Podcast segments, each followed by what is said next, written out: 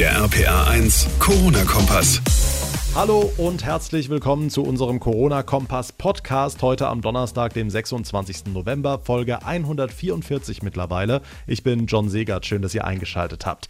Der Fahrplan für den Dezember steht also, Kontakte werden weiter beschränkt, Weihnachten gilt eine Ausnahmeregelung und etliche Betriebe müssen nochmal drei Wochen länger geschlossen bleiben. Tja, und die Schulen, über die haben Bund und Länder gestern besonders lange gestritten, deshalb haben wir das in unserer gestrigen Folge nicht im Detail aufgreifen können.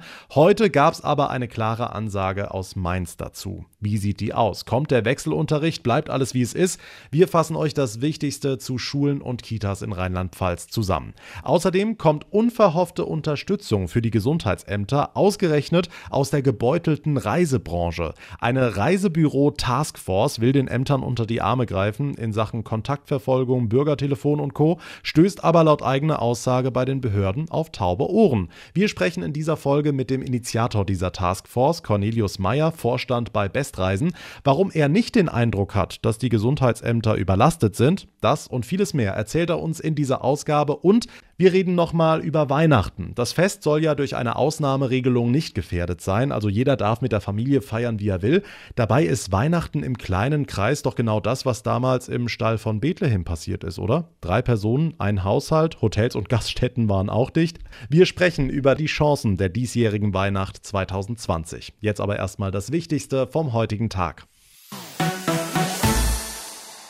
Und es ist der Tag nach der großen Kanzlerschalte mit den Entscheidungen für Weihnachten und das neue Jahr. Und so sieht's aus, schon wieder über 800 Neuinfektionen in Rheinland-Pfalz, dazu 26 Todesfälle. Das spricht eindeutig für die strengeren Maßnahmen, die ab nächster Woche gelten sollen. Die Schulen dagegen, die bleiben auf. Aber wie genau, darum wurde heftig gestritten zwischen Bund und Ländern, vor allem um den Wechselunterricht. Heute Nachmittag kamen die neuen Regeln dazu aus dem Bildungsministerium. RPA1-Reporter Olaf Holzbach, wie sehen die die aus? Ja, die sehen erstmal so aus, dass der Wechselunterricht, also halbe Klasse zu Hause, halbe im Saal, nicht automatisch kommt. Ministerpräsidentin Malu Dreyer. Das bedeutet für Rheinland-Pfalz, dass dort, wo eine 7-Tage-Inzidenz von 200 oder darüber vorliegt, dass die Schulen gemeinsam mit der Schulaufsicht Maßnahmen zum Infektionsschutz festlegen werden. Das betrifft im Moment die Städte Mainz und Speyer. Der Rhein-Pfalz-Kreis und Frankenthal marschieren stramm drauf zu und erst ab dieser 200er-Grenze kann umgestellt werden und auch nur ab Klasse 8. Alles drunter bleibt in der Schule, genau wie die Abschlussklassen, es sei denn natürlich, es gibt einen Corona-Fall. Hm, klar, und sind die Lehrerverbände damit zufrieden? Ja, eher so halb zufrieden. Die meisten Lehrer hätten sich wohl so gewünscht wie die CDU, mit mehr Beinfreiheit für die Schulen. Fraktionschef Christian Baldauf. Schulleiterinnen und Schulleiter sollen pädagogische und hygienische Konzepte vorschlagen können. Und wenn diese Modelle in Ordnung sind, dann sind sie zu genehmigen von der äh, Aufsicht und wenn sie nicht in Ordnung sind, muss die Aufsicht erklären, warum nicht. Das geht doch so oder so ähnlich, beteuert das Bildungsministerium. Nur der oberste Grundsatz lautet weiterhin Präsenzunterricht, solange irgendwie möglich. Na dann, drei Wochen noch bis zu den Weihnachtsferien. Der Corona-Fahrplan für die rheinland-pfälzischen Schulen ab einer Inzidenz von 200 ist künftig Wechselunterricht möglich, aber nicht zwingend. Dankeschön, Olaf Holzbach. Für Gastrobetriebe, Kultur- und Freizeiteinrichtungen ist die Ansage da ein bisschen klarer. Sie müssen bis 20. Dezember geschlossen bleiben, mindestens. Und das kann sich eigentlich niemand leisten. Selbstverständlich, dass diese Betriebe dringend Hilfe brauchen. Und die gibt's auch. Gut 17 Milliarden Euro allein im Dezember. Aber Susi Kimmel aus den RPA1 Nachrichten. Die Kanzlerin sagt heute, das kann so nicht weitergehen. Ja, genau. Damit richtet sich Angela Merkel natürlich nicht an die betroffenen Betriebe, die jetzt nach Hilfe rufen. Die würden ja gerne ihr eigenes Geld verdienen. Sie appelliert damit an die Bevölkerung. Die Infektionszahlen müssten jetzt im Dezember sinken, sonst drohe uns auch im neuen Jahr der Lockdown. Das sind jetzt bestimmte Branchen, die tragen die Last für die ganze Gesellschaft. Damit Schulen offen sind, damit Kitas offen sind, damit wir wirtschaften können, Betriebe offen sind. Und deshalb müssen wir ein gemeinsames Interesse vereinbaren, die Kontakte wirklich so zu reduzieren, dass wir auch Wirkungen sehen. Deshalb will sie auch darauf drängen, dass alle Skigebiete in Europa bis auf weiteres geschlossen werden. Österreich und die Schweiz haben dem allerdings schon eine Absage erteilt und wollen die Pisten offen lassen. Also es hört sich so an, als würde Merkel schon auf weitere Maßnahmen im Januar vorbereiten. Die Infos von Susanne Kimmel. Vielen Dank. Im Kampf gegen die Pandemie spielen Sie eine ganz entscheidende Rolle, die Gesundheitsämter. Seit Monaten gelten sie als akut überlastet, weshalb in vielen Fällen auch schon die Bundeswehr eingesprungen ist. Weitere Unterstützung könnte es aus der gebeutelten Reisebranche geben. Eine Reisebüro-Taskforce würde den Ämtern gerne unter die Arme greifen. Cornelius Meyer ist Vorstand von Bestreisen. Herr Meyer, wie genau wollen Sie da helfen?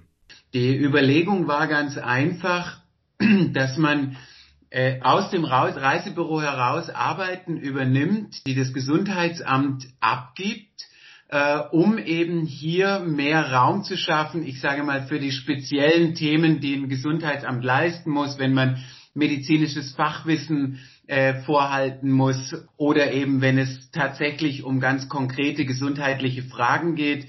Das ist natürlich aus dem Reisebüro heraus wahrscheinlich nicht zu leisten, aber wir merken doch durch die Rückmeldung ähm, einiger Gesundheitsämter, dass man zum Beispiel das Bürgertelefon übernehmen könnte.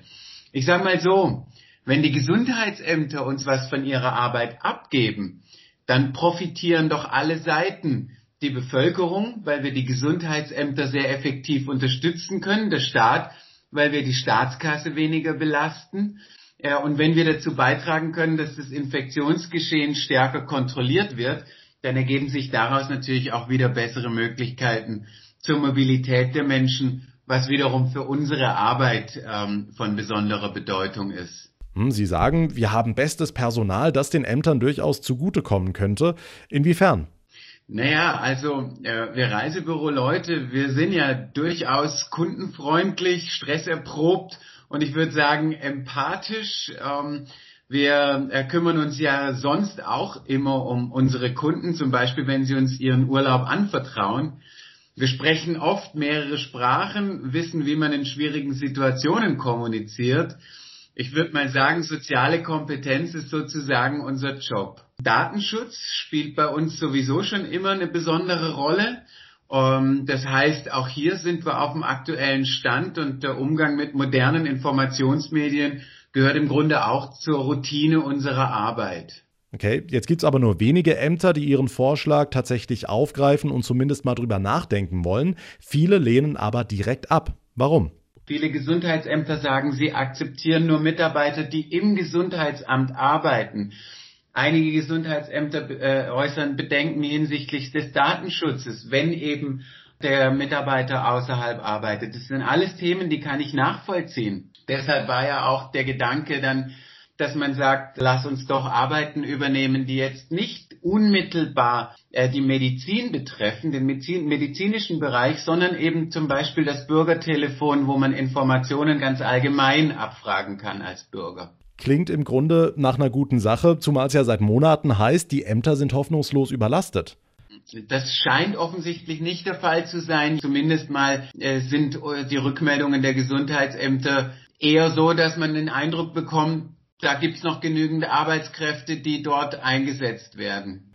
Okay, wie ist es denn für Sie, wenn Sie und gut 2000 weitere Mitarbeiter in ganz Deutschland gerne helfen wollen, die Pandemie zu besiegen, während die Reisebranche seit Monaten am Stock geht, kein Cent in die Kassen kommt und Sie dann ganz offensichtlich auf taube Ohren stoßen? Es ist frustrierend.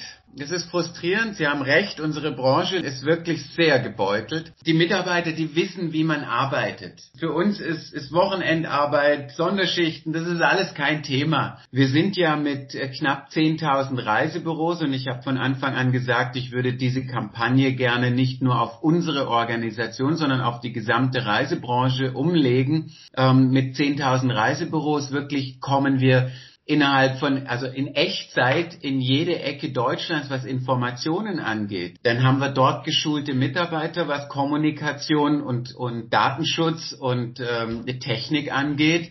Von daher glaube ich nicht, dass wir äh, Bundeswehrsoldaten unterlegen wären, was äh, die Kommunikation mit den Menschen angeht. Hm, dabei wird es ja theoretisch ganz gut passen. Sie sagen, die Beschäftigten in Reisebüros sind gewohnt, Sonderschichten und Wochenendschichten zu wuppen. Und in den Gesundheitsämtern passiert am Wochenende ja erfahrungsgemäß weniger, wie wir montags auch in den Infektionszahlen sehen.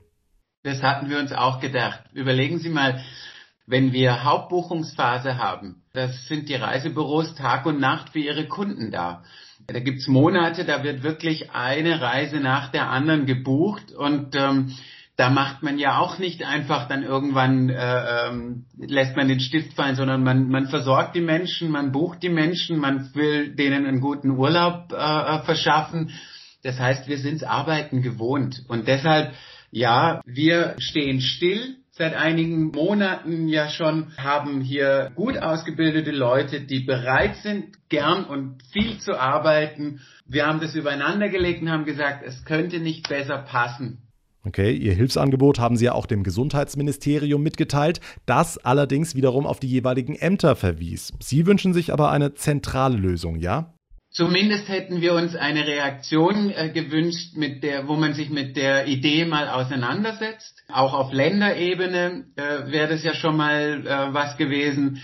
Ähm, die kam nicht, sondern man hat uns eben darauf verwiesen, wie es läuft, dass jede Stadt, jede Region ähm, es selbst entscheidet und dass man sich dann eben pro Gesundheitsamt bewerben sollte. Okay, wie sieht's denn in Sachen Vergütung aus? Also ehrenamtlich werden Sie das wahrscheinlich nicht machen, ne? Also ähm, ehrenamtlich wird nicht klappen, weil natürlich im Moment ja auch alle Verdienste fehlen. Es gibt ja einige Modelle. Einige Gesundheitsämter stellen ja die Mitarbeiter jetzt ein. Das ist eben auch so eine Geschichte, die ist eben von Gesundheitsamt zu Gesundheitsamt unterschiedlich geregelt.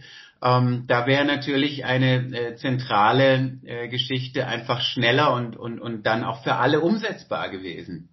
Herr Mayer, wenn ich jetzt Chef eines Gesundheitsamtes bin und Ihr Angebot jetzt hier im Podcast höre, was kann ich tun, damit ich die Unterstützung bekomme?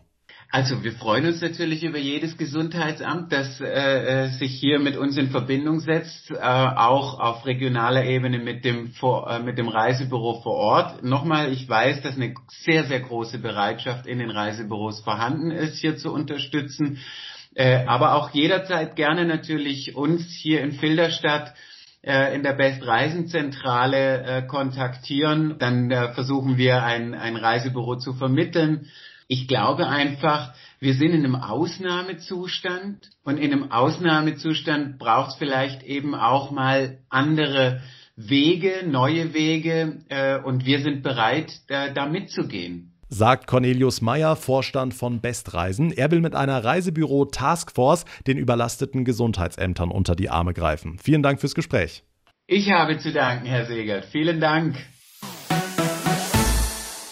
Jetzt also strengere Maßnahmen im Dezember, damit wir Weihnachten wie gewohnt feiern können. Das ist so das Leitmotiv aktuell in der Politik. Aber warum machen sich eigentlich alle Sorgen um Weihnachten? Weihnachten ist ja eigentlich sogar der Beweis dafür, dass selbst unter schwierigsten Bedingungen was Gutes bei rauskommt. Zumindest wenn ich mich in Maria und Josef reinversetze.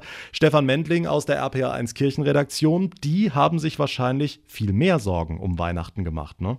Ja, für Maria und Josef war das ja auch so eine Art Lockdown. Also die waren ja unterwegs nach Jerusalem, Maria hochschwanger, aber alle Gaststätten, alle Herbergen, die Gastronomie, es war alles dicht, die waren voll. Das heißt, für Maria und Josef war das gefühlt ein Lockdown, alles war verschlossen und darum mussten die ausweichen in den Stall. Gut gelüftet hoffentlich. Ein paar Tiere sind wahrscheinlich auch noch da gewesen, denn da war ja immerhin auch eine Futterkrippe in Betrieb. Da kommt ja dann später auch das Jesuskind rein. Ja, und die waren ganz allein. Also zwei Personen, später dann mit Baby drei Personen aus einem Haushalt. Also das Original-Weihnachtsfest, was das angeht, war schon ziemlich Corona-konform. Okay, also eigentlich passt die Situation, wie wir sie gerade haben, ganz gut zum Original-Weihnachtsfest, sage ich mal. Was heißt das zum Beispiel? Wir versuchen ja mit dem, wie wir Weihnachten feiern, die Original-Weihnachtsgeschichte lebendig werden zu lassen. Also gerade wenn im Wohnzimmer eine Krippe aufgebaut wird, also ein Stall, wo dann die Figuren drin sind. Maria und Josef, die stehen ja vor dem Neugeborenen oder knien vor dem Neugeborenen und denken sich, das haben wir uns alles aber ganz anders vorgestellt. Und das so in dieser Krippe vor Augen zu haben, ist ja eigentlich ein Angebot, um zu sagen, ja, wir haben uns Weihnachten anders vorgestellt, aber wir machen es wie Josef und Maria, die haben uns das vorgemacht. Wenn es kein Hotel gibt, keine Herberge, dann sind wir halt im Stall. Wir feiern Weihnachten mal anders. Das werden wahrscheinlich in diesem Jahr auch viele von uns machen. Wie machst du's? Ich will tatsächlich die Chance auch nutzen, näher mal an die Original-Weihnachtsgeschichte ranzukommen, so gefühlt. Sonst ist ja diese Adventszeit und die Weihnachtszeit sehr überlagert von allen möglichen Bräuchen, die gar nicht alle so wirklich inhaltlich zu Weihnachten passen. Und äh, ich sag mir, Gott hätte ja auch die Wahl gehabt, woanders zur Welt zu kommen. Also im Palast oder im Hotel, irgendwo, wo es schön ist. Aber er hat sich den Stall ausgesucht. Und damit hat aber niemand gerechnet. Weihnachten ist eigentlich was Überraschendes. Also brauchen wir uns keine Sorgen um Weihnachten zu machen, denn gerade wenn es anders wird als geplant, dann wird es ja auch oftmals besser als gedacht. Dankeschön, Stefan Mendling aus der RPA1 Kirchenredaktion. Und damit komme ich zum Ende unserer heutigen Ausgabe. Wenn euch der Podcast gefällt, würde ich mich wie immer sehr über eine kurze Bewertung bei iTunes freuen. Und ihr bleibt immer auf dem Laufenden, verpasst keine Folge mehr, wenn ihr unseren Corona-Kompass ganz einfach abonniert. Mein Name ist John Segert. Ich bedanke mich ganz herzlich fürs Zuhören. Wir hören uns in der nächsten Ausgabe wieder. Bis dahin eine gute Zeit und vor allem bleibt gesund. Der RPA 1 Corona-Kompass.